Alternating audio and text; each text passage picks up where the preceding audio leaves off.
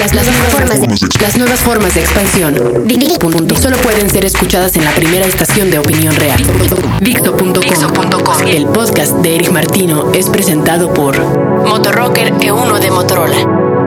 Desde hace poco más de un mes descubrí un mundo que muchas personas me invitaban a conocer, pero que como resultado de mi tradicional orgullo me negué a visitar hasta que ya no había de otra.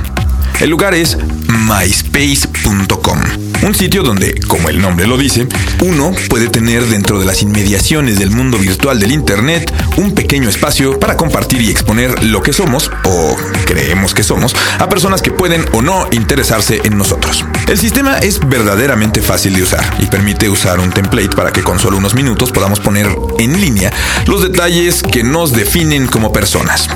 Se pueden subir imágenes y archivos de audio y video con relativa facilidad y si conocen a alguien o saben programar en HTML, pues el universo de lo que pueden hacer visualmente no tiene límites. Existen varias páginas que ofrecen el servicio de montar estos anuncios de personas, como HiFi, que es una de ellas.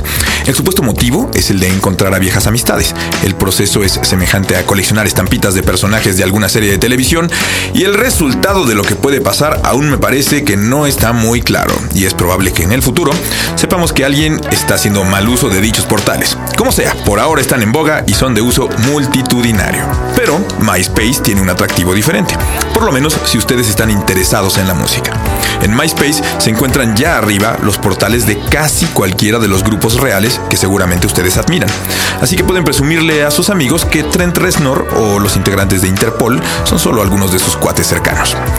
En los mini sitios de estas bandas pueden escuchar cortes inéditos de los grupos, remixes, demos y algunas veces se pueden llevar la sorpresa de que su música se pueda bajar de manera gratuita a nuestras computadoras, como The Strokes, quienes ofrecieron tres de los cortes de su nuevo álbum gratuitamente durante un tiempo limitado a cualquiera que los quisiera bajar de su sitio en myspace.com. Si para ustedes la música comercial no es su onda, pero buscan encontrar nueva música aún no descubierta y comercializada por las disqueras, myspace.com es probablemente el lugar perfecto para ubicar a todos esos proyectos que alrededor del mundo se encuentran componiendo y realizando música nueva. A veces propositiva y de calidad, otras simplemente aún desconocida.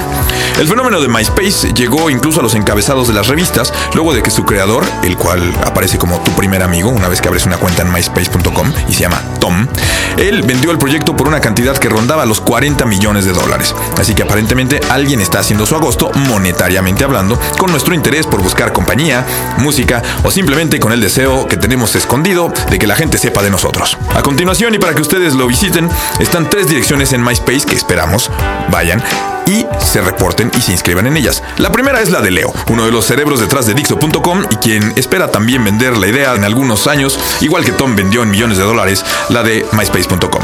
Su MySpace es el siguiente www.myspace.com diagonal.motion. La de Eric Martino, o sea, yo, es www.myspace.com diagonal koji y la de réplica, la banda donde ambos somos integrantes, es www.myspace.com diagonal réplica ms. Si ustedes quieren dejar ahí un comentario, serán bienvenidos, sobre todo en la de Leo, que hasta ahora solo tiene 27 amigos. Hasta la próxima. Podcast de Eric Martino fue presentado gracias a Motorrocker E1 de Motorola. Acabas de escuchar el podcast de Eric Martino por Dixo.com. Dixo.com.